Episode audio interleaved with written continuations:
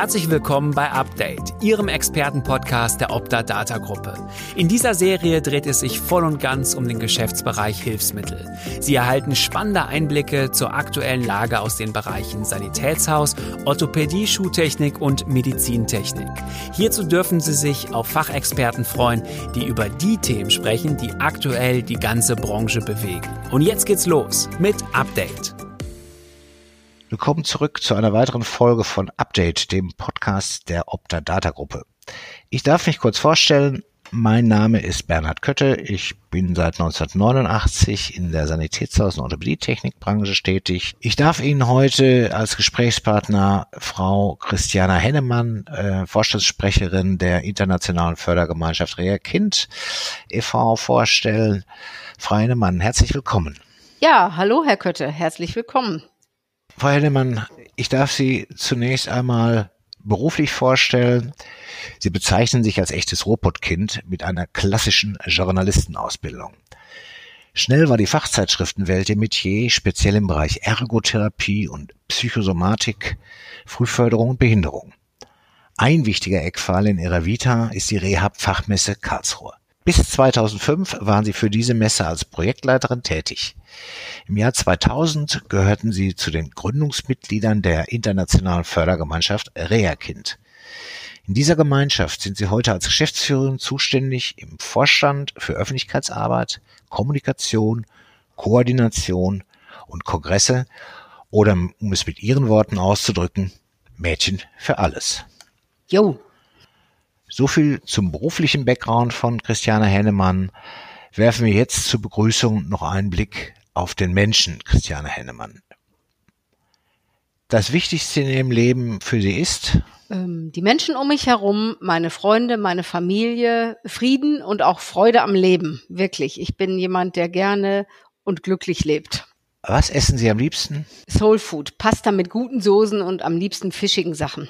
Sie entspannen nach einem stressigen Arbeitstag am besten, indem Sie mit richtig lauter Musik koche, so Ladies Jazz, oder auch auf dem Balkon sitze und still lese. Je nachdem. Im Winter dann drin mit Kamin. Je nachdem, wie vorher die Spannung war.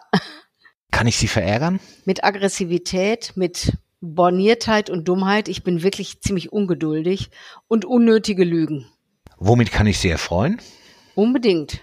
Mit Mut, mit Blumen und mit Humor an Ihrem Beruf mögen Sie am meisten? Dass ich in all diesen Jahren, 40 Jahren, ich bin nämlich schon länger als Sie in diesem Geschäft, viele interessante Menschen kennengelernt habe, sowohl professionell als auch die ganzen Familie mit den tollen Kindern und jungen Menschen und beobachten durfte, was aus denen wurde. Kommen wir nun zu unserem eigentlichen Thema. Die Hilfsmittelversorgung bei Kindern und die Rolle, die Reha-Kind in diesem speziellen Versorgungsgebiet einnimmt. Frau Hennemann, Geben Sie im Namen der Fördergemeinschaft Reherkind der Hilfsmittelversorgung bei Kindern mal eine Schulnote und begründen Sie diese, wie es in der Schule heute so üblich ist. Wenn Sie nach Schulnoten fragen, mein Sohn ist schon ein bisschen daraus, insofern weiß ich nicht mehr genau, wie die begründet werden, aber ich würde auf alle Fälle sagen, eine 3 plus in Deutschland. Uns geht es im internationalen Vergleich wirklich gut. Unsere Hilfsmittel sind in der Qualität absolut hochwertig und unser medizinisches System ist es im Großen und Ganzen auch. Äh, zumal wir auch bei den SPZs und Versorgungsstätten für behinderte Kinder wirklich europaweit ganz führend dran sind.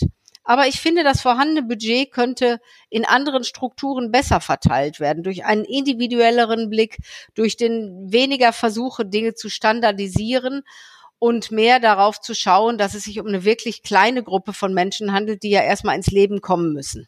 Aus dieser Begründung leiten sich weitere Arbeitsfälle von Reha-Kind ab. Skizzieren Sie diese doch nochmal schwerpunktmäßig. Wir setzen uns ein für Standards zur Versorgung. Wir setzen uns für Bedarfsermittlung ein, orientiert an Alltagszielen. Denn nicht alles, was Ärzte und Therapeuten toll finden für Kinder und junge Menschen an Hilfsmitteln, finden die selbst auch super oder setzen es dann in ihrem Alltag ein. Das heißt, wir schulen alle Versorger vom Professor bis zum Reha-Techniker über Pflege, Pädagogik und Therapie und wir machen natürlich ganz viel Öffentlichkeitsarbeit und Aufklärung, vor allem in der Politik und den Medien und der Selbsthilfe, um einfach die besonderen Belange dieser kleinen Gruppe bekannt zu machen. Und wir bieten auch Lösungsansätze an bis hin zu juristischen Gesetzesumformulierungen. Außerdem unterstützen wir Eltern bei ihrem Weg durch die Instanzen, juristisch vor allem, aber wir leisten keine Einzelfallhilfe im Sinne von Spenden oder geschenkten Hilfsmitteln zum Beispiel. Wie sieht es mit Ihrer Mitgliederentwicklung aus? Wer ist eigentlich Mitglied bei Reakind? Ähm, zurzeit hat Reakind 137 Mitglieder. Das sind so ungefähr 25 Hersteller von Kinderreha-Hilfsmitteln ungefähr 70 äh, Versorger, Orthopädie und Reha-Technikbetriebe und dann sind noch ganz viele drumherum. Wir sind einerseits vernetzt mit kostenfreien gegenseitigen Mitgliedschaften mit der Selbsthilfe, aber auch mit Profiverbänden, sei es einer äh, der Bundesinnungsverband für Orthopädietechnik zum Beispiel, aber auch die Deutsche Gesellschaft für soziale Pädiatrie und Jugendmedizin, das heißt alle Kinderärzte.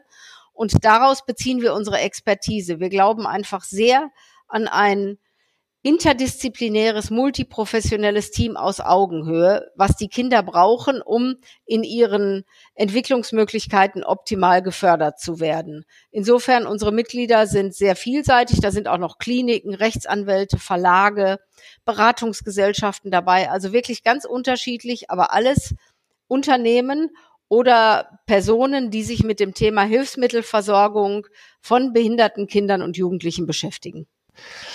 Hier hat die Corona-Krise in den letzten Monaten sicher Spuren hinterlassen.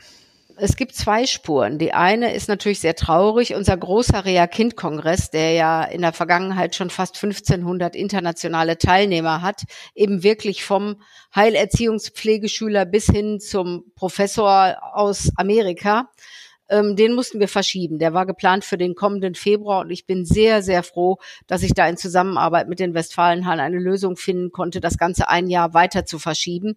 Unsere Kongressbeiräte, also aus den medizinischen Gesellschaften und so weiter, sind darüber auch heilfroh. Und so können wir dann vielleicht wirklich ein Programm für den Kongress erarbeiten, was auch wieder was mit Begegnung und persönlichem Austausch zu tun hat. Das ist die eine Schneise, die natürlich böse war. Andererseits mussten wir unsere Präsenzschulungen absagen und wurden dafür ein bisschen, auf Deutsch gesagt, in den Hintern getreten, andere Formate, digitale Formate zu entwickeln.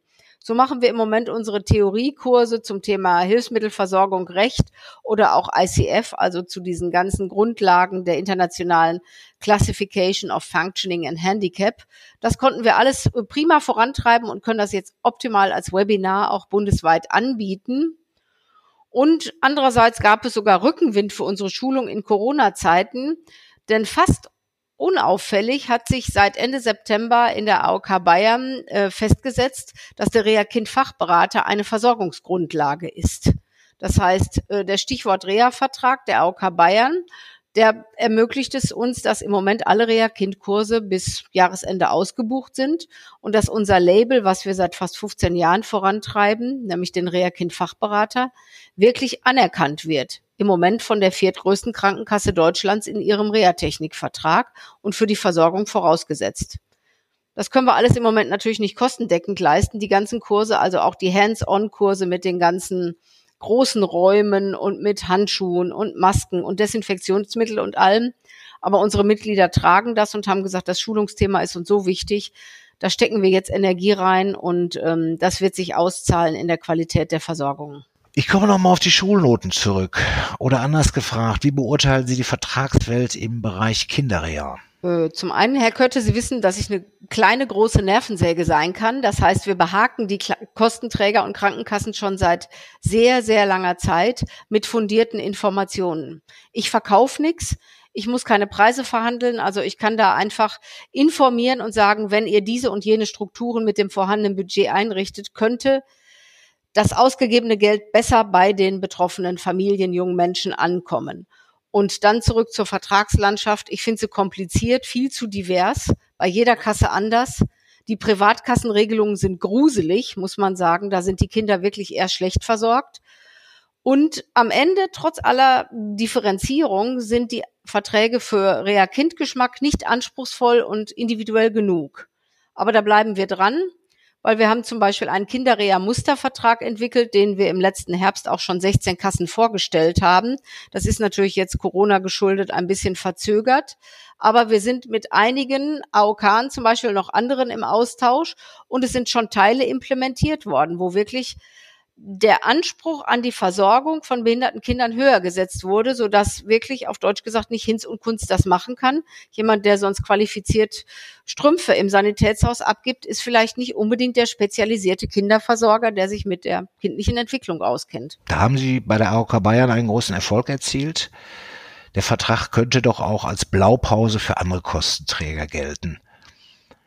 Hier arbeiten Sie seit Jahren ständig mit Kostenträgern zusammen und üben aber auch in schöner Regelmäßigkeit auch äh, Kritik an Kostenträgern. Wie sieht das aktuell aus? Äh, zunächst mal, Sie sagen, gerade mit den Krankenkassen geht es langsam. Das stimmt, aber wir mussten uns natürlich als Verein erst auch einmal ein Standing und eine Glaubwürdigkeit erarbeiten. Und ich glaube, das haben wir inzwischen durch fundierte Informationen und eine große Neutralität und Diversität unserer Mitglieder und so weiter gemacht. Und deswegen bin ich es ist klar, den Kostenträgern, ich bin in der Sache unterwegs. Ich, ich verhandle keine Preise, aber es ist auch klar, dass Individualität und kleine Stückzahlen fernab von Standards und Massenproduktion bei den Hilfsmitteln von Kindern mehr Geld kosten. Dann braucht man nicht äh, ein großer Ökonom zu sein, um das zu erkennen. Und insofern äh, arbeiten wir auch weiterhin daran, dass eben Kinderhilfsmittel auch im Hilfsmittelverzeichnis, da sind wir mit dem GKV Spitzenverband im Austausch, dass die Kinderhilfsmittel einfach anders gestellt werden unter Umständen als Standard Erwachsenenprodukte und dass Kinder eben bis 18 Kinder sind. Da gibt es zum Beispiel im Bereich Tracheostoma und Beatmung wirklich haarsträubende Verträge, wo mit 12 und 14 Schluss ist. Dabei müssen natürlich gerade auch bei mobilen Kindern und teilhabeorientierter Hilfsmittelversorgung viel mehr Leute eingewiesen werden in die Beatmungsgerätfunktionalitäten oder in die Nutzung von Hilfsmitteln als vorher. Es muss viel mehr ausprobiert werden und damit entstehen natürlich für den Leistungserbringer Kosten, die in irgendeiner Form auch abgefangen werden müssen. Insofern, ich verhandle nicht über Preise, aber ich öffne schon den Kostenträgern auch die Augen dafür, dass die besondere Kinderreha-Versorgung auch aufwendiger im Durchschnitt sein muss. Das ist kein Sparmodell. Die Vertragsgestaltung ist an der einen oder anderen Stelle für Sie ein großer Schmerzpunkt. Ähm, Reha-Kind hat aber bestimmt noch andere Schmerzpunkte. Welche wären das? Äh, dazu gibt es im Sozialgesetzbuch ja ein paar Bemerkungen. Zum einen sollen ja auch die Folgen der Behinderung gemindert oder Folgeschäden vermieden werden. Damit sind Sie schon mal völlig richtig auf dem Boden des äh, Willens des Gesetzgebers, dass ein gut versorgtes Kind mit Hilfsmitteln, was auch zu größtmöglicher Selbstständigkeit und Versorgung ähm, Selbstversorgung sozusagen angehalten wird und auch durch Hilfsmittel befähigt wird, wird am Ende zum Beispiel Pflegekosten sparen. Bedauerlicherweise ist unsere Kostenträgerstruktur nicht so, dass derjenige, der die Pflegekasse und das Budget zu verantworten hat bei einer großen, bei einem Kostenträger, dass der unbedingt ein Interesse daran hat, ähm, zu, zu sparen, wenn der Kinderrehermann so viel mehr Geld ausgibt. Also der eine spart gerne, aber der andere gibt ungern mehr Geld aus, was dem Budget des anderen zugutekommt. Das ist ein bisschen kurz gesprungen und ich finde es auch nicht sehr menschenfreundlich. Aber so ist leider im Moment noch ein bisschen die Aufteilung in die verschiedenen Budgets der Kostenträger, wie sie sich zum Beispiel auch im Sozialgesetzbuch widerspiegeln. Dennoch ähm, glaube ich, dass wir ähm, einfach eingehen müssen darauf, dass die Kinder mehr teilhaben müssen und dass gut versorgte Kinder am Anfang möglichst selbstständige Erwachsene werden. Und da gibt es inzwischen auch schon, ich will nicht sagen Studien, weil dafür sind die Stückzahlen zu klein, aber es werden immer wieder zum Beispiel der Einsatz von Orthesen, der frühzeitige, rechtzeitige bei der Krankheit Zerebralparese, die Wechslung von Orthesen in gewissen Wachstumsschüben und so weiter. Das wird alles untersucht und es ist schon ganz klar, dass Kinder, die gut versorgt worden sind am Anfang, am Ende weniger Schmerzen haben, weniger Pflege bedürfen und auch eben viel länger selbstständig unterwegs sein können. Und ich glaube, das ist etwas, was eine so reiche Gesellschaft wie unsere sich auf alle Fälle erlauben muss die Veränderung der Vertragswelt, ein Umdenken in den Versorgungsstrukturen, das ist kein Sprint, das ist ein Marathon. Der steht sicherlich immer auch auf Ihrer To-Do-Liste. Aber es gibt auch mittelfristige oder kurzfristige To-Dos. Welche wären das aktuell? Also dieses Thema, eine laute Stimme zu sein für eine kleine Gruppe von Menschen und deren Versorgung professionell sicherzustellen, in eben zum Beispiel multiprofessionellen Teams von Ärzten bis Therapeuten auf Augenhöhe. Das ist uns etwas, was uns sehr wichtig ist, äh, ist eine unserer Aufgaben. Andererseits gibt es natürlich auch das Thema Teilhabeanspruch, was jetzt im BTHG formuliert ist. Und dieses Thema Teilhabe, gesellschaftliche, ist ja gerade für Kinder und junge Menschen wichtig, zumal Kinder mit schwersten Behinderungen im Moment in die Welt kommen, die viel älter werden, als das früher war. In unserer Jugend, mit Verlaub, Herr Kötte, da muss ich nochmal auf das Alter zu sprechen kommen, sind Menschen mit ganz schweren Behinderungen nicht in die Twenties gekommen. Meistens. Man hat sie kaum noch gesehen. Und das ist heutzutage natürlich durch die fortgeschrittene pränatale Medizin, durch die Medizin, die nach der Geburt erfolgt, Neonatologie, ganz anders. Und auch Menschen mit schweren Einschränkungen können ein zufriedenes Leben, möglichst selbstbestimmt, nicht immer selbstbestimmt, ganz klar führen und viel werden viel älter als früher. Das heißt, das Thema Teilhabe ist ein ganz wichtiges Thema. Das ist auch international sehr stark äh, diskutiert und das war bisher nicht ein Grund, unbedingt für eine Krankenkasse Kosten für ein Hilfsmittel zu übernehmen. Das hat sich aber geändert, denn äh, das Bundessozialgericht hat jetzt gerade zwei interessante ähm, Urteile gefällt, die eben dem BTHG und dem Sozialgesetzbuch geschuldet darauf hinweisen, dass Teilhabe und Selbstständigkeit durchaus Ziele für eine Hilfsmittelversorgung sein können.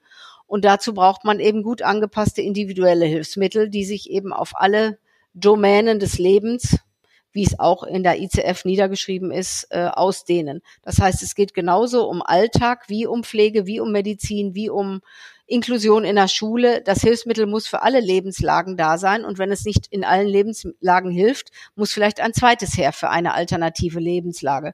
Und das alles hat das BSG gerade mit zwei sehr ordentlichen Urteilen zum Thema Hilfsmittelversorgung, zur Teilhabesicherung ähm, sichergestellt. Und das hat uns total erfreut. Ganz wichtig finde ich, dass Reha-Kind eine Aufgabe hat, ähm, die Sinn stiftet. Das ist heute, glaube ich, ein, eine Sache, die sehr stark gesucht wird, auch gerade bei jungen Leuten. Und eine tolle Sache. Ich wünsche Ihnen viel Erfolg und da wir bei den Wünschen sind, ähm, stellen Sie sich vor, ich wäre eine Fee. Ich, das ist schwierig und eigentlich kann, so sagt meine Frau, eine Fee nur ein weibliches Wesen sein. Ich versuche das trotzdem mal. Frau Hennemann, Sie haben einen Wunsch frei. Ja, dann bin ich äh, des Fischer Sinfru und wünsche mir zwei. Und zwar einmal professionell und einmal privat. Professionell ist es für mich ganz klar, für die Kids mit Handicap möchte ich eine Hilfsmittelversorgung ohne den Kampf durch die Instanzen. Denn die suchen sich ihre Behinderung nicht aus, die Eltern nehmen diese Kinder an und Kinderreha ist kein Luxus. Mehr Vertrauen in deren Bedürfnisse äh, würde bei allen Kostenträgern, glaube ich, zur Entspannung führen und zu einem deutlichen, nicht nur moralischen, positiven Feedback. Und privat würde ich mir wünschen, dass die Leute oder dass wir alle echt aus Corona lernen und nicht nur back to normal auf dem Rücken der alten und schwächeren Menschen gehen. Ja, Frau Hennemann, vielen Dank für das Gespräch. Und ich stelle abschließend fest, Rea Kind verdient Unterstützung. Viel Gesundheit äh, wünscht Optadata Ihnen und äh, um nochmal auf den Anfang unseres Gesprächs zurückzukommen, Frau Hennemann, Glück auf. Dankeschön, das nehme ich gerne mit, gebe das auch gern zurück. Glück auf aus dem Ruhrpott. Und vielen Dank dafür, dass Sie an uns gedacht haben und damit auch unser Anliegen unterstützen, bekannt zu werden. Wir brauchen in der Tat noch mehr Mitglieder, die engagiert im Thema Kinderreha auch an Qualität arbeiten wollen. Vielen Dank, tschüss und bleiben Sie gesund. Vielen Dank, dass Sie heute wieder dabei waren. Hören Sie auch unbedingt bei der nächsten Folge rein. Freuen Sie sich schon jetzt auf einen weiteren Expertentalk und ein Update zum Thema Hilfsmittel in der digitalen Welt. Lassen Sie uns gemeinsam die Zukunft gestalten.